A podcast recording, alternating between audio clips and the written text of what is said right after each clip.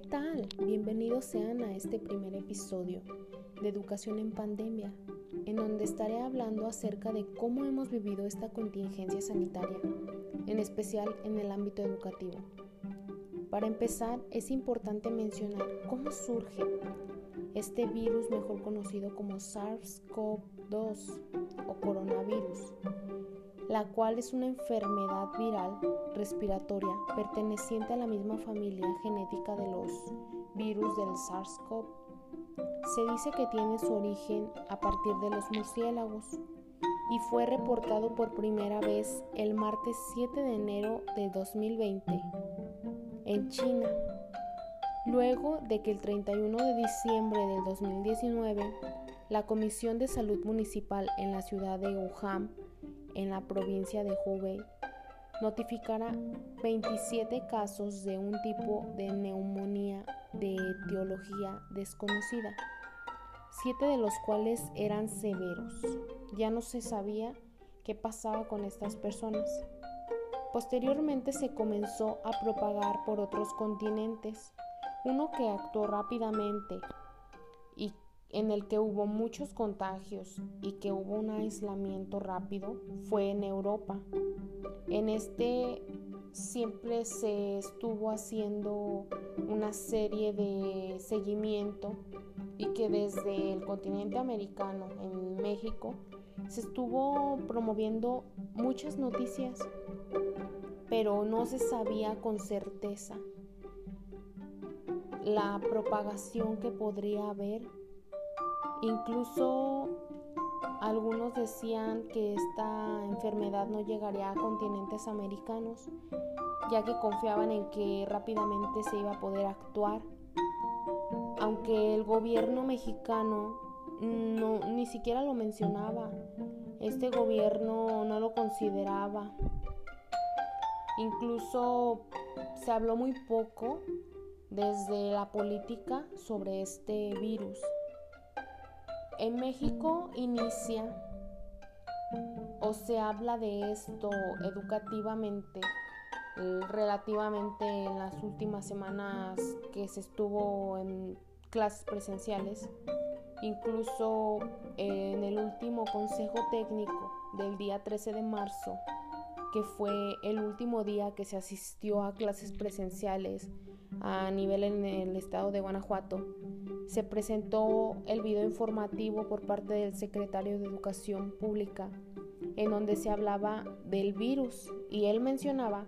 que todo estaba bien, que ahorita estaban trabajando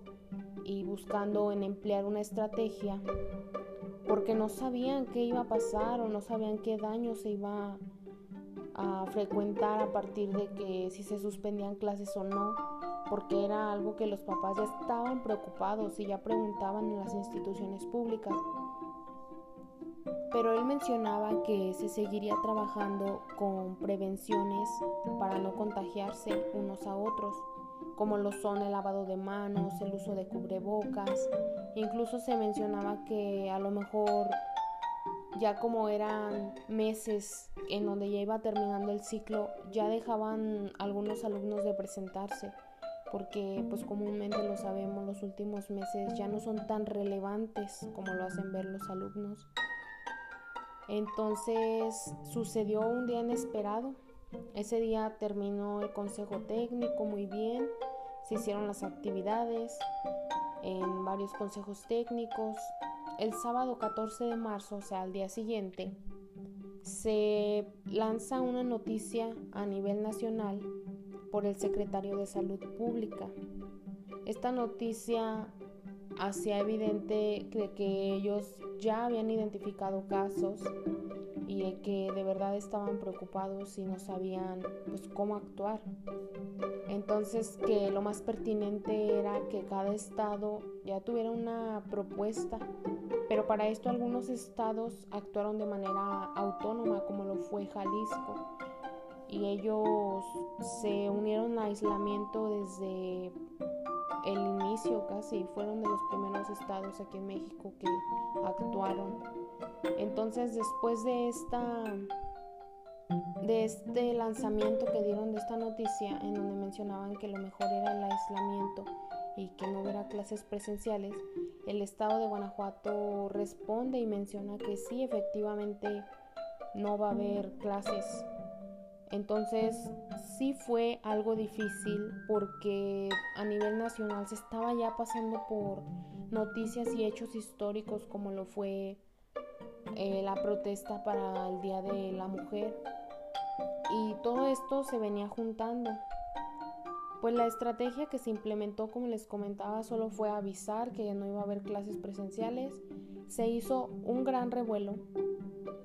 a nivel educativo porque no había respuestas para los maestros, no se les daban indicaciones precisas, los alumnos comenzaron a no comunicarse,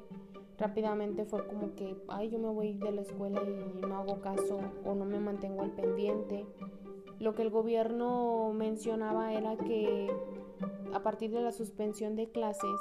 los maestros debían de apoyarse con el Aprende en Casa, que lo iban a estar transmitiendo en la televisión de los diferentes niveles de educación básica, por lo cual algunos maestros sí se estuvieron apoyando de ese, pero había un rezago entre los temas o entre el contenido que fuera contextualizado a los alumnos o la comprensión porque todavía no había una muy buena organización.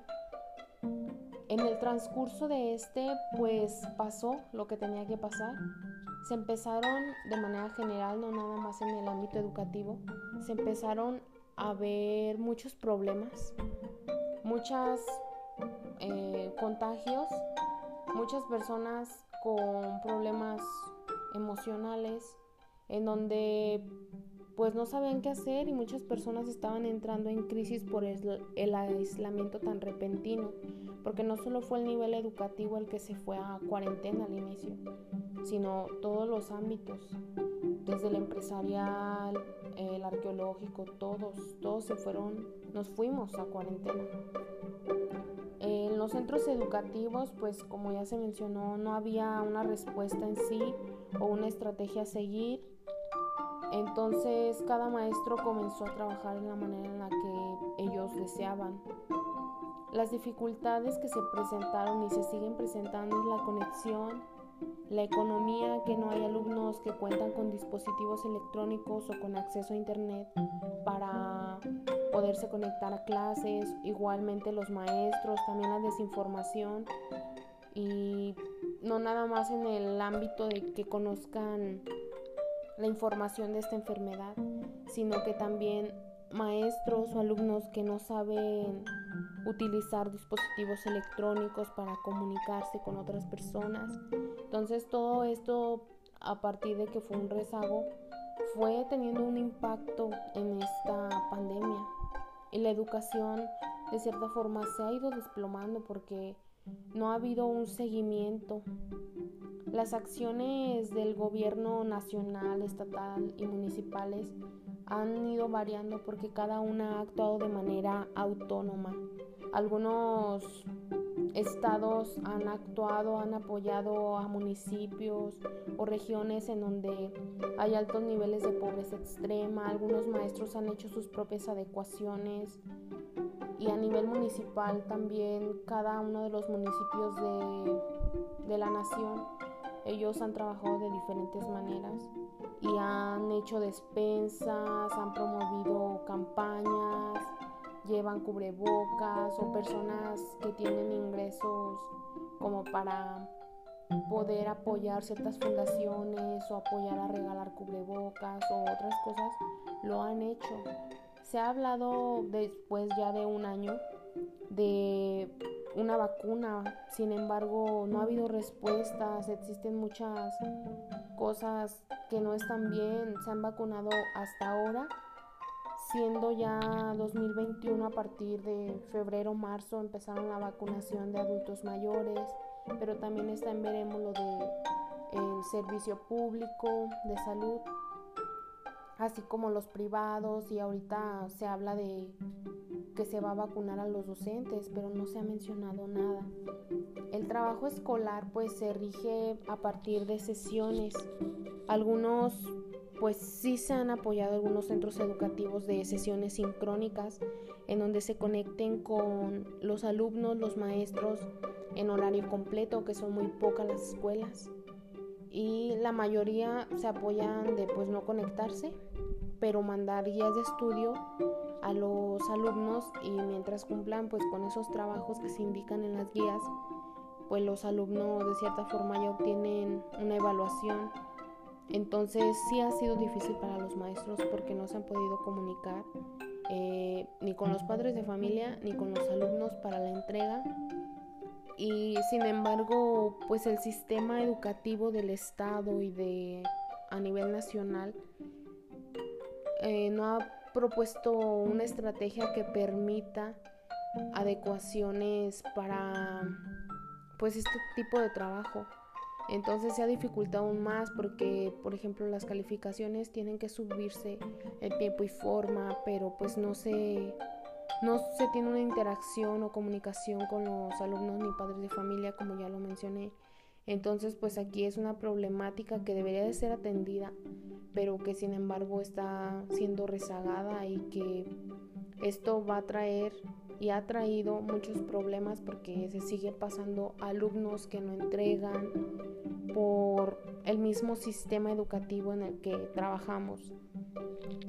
El trabajo en casa se ha mencionado que los alumnos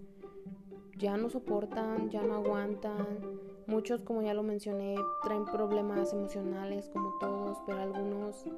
han incrementado la violencia, la pobreza, la desnutrición debido a que se quedan en casa y que no saben qué hacer. Los padres de familia igualmente se han manifestado, han hecho mención de que los maestros no saben trabajar, de que los maestros no entregan a tiempo, pero que sí piden. Pero los padres de familia también se han visto con la responsabilidad más fuerte de llevar un seguimiento y de apoyar a sus hijos. Sin embargo, también les ha sido muy difícil y actualmente requieren apoyo individual los alumnos, pero los maestros no lo pueden dar. Se vio en redes sociales que algunos alumnos se dirigían por redes sociales con sus compañeros para pedir tareas, incluso los maestros en ocasiones, a veces en comunidades,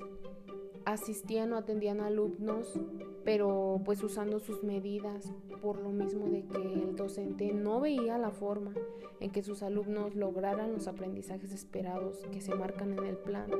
porque los contenidos van muy rezagados y es casi imposible que se puedan implementar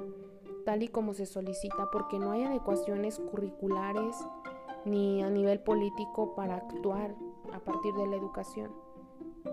y pues existen diferentes perspectivas,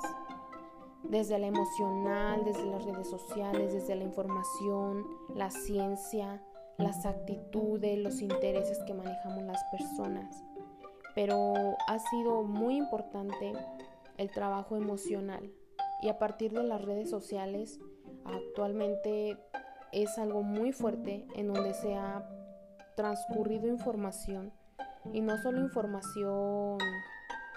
coloquial, sino que también información científica en donde se incita a que las personas de verdad prevengan el contagio, que no asistan a ciertos lugares,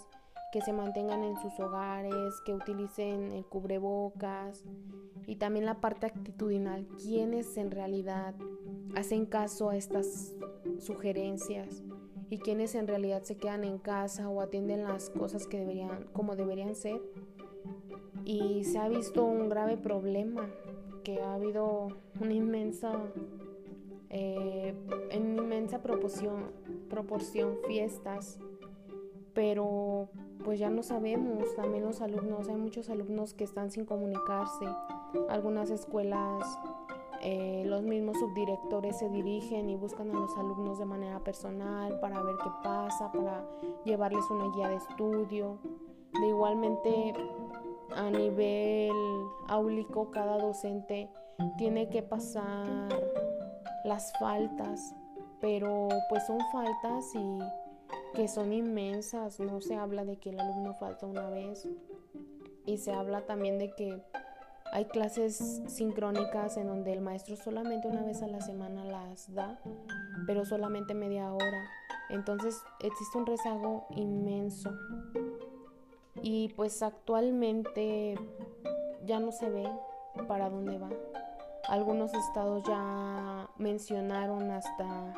ahora mayo que iba a existir un regreso a clases. En el estado de Guanajuato se plantea un proyecto piloto en donde eh, algunas escuelas han sido inscritas de manera autónoma y que van a trabajar en eso para el regreso a clases presenciales, pero también se dice que solamente van a poder asistir un número de alumnos, que los padres de familia van a tener que llenar hojas en donde mencionen que permiten que sus, que sus hijos asistan pero es algo que todavía está veremos, entonces no se puede hablar de algo ya concluso. Siguen veremos y seguiremos viendo cómo trabajar en esto y qué hacer para en realidad que esta educación y que el proceso de enseñanza-aprendizaje se brinde en la educación, no solo pública, también privada, de la mejor manera y que no nada más existan exigencias para los docentes, sino que cada uno brinde su mejor actuar para que todo se promueva de la mejor manera, desde los alumnos, desde los padres de familia, directivos, toda esta organización es en conjunto y de manera colaborativa. Entonces hay que ponernos a actuar y hay que ver si no nos dicen tratar de hacer y de implementar las mejores estrategias para brindarles la mejor de las educaciones para nuestros alumnos.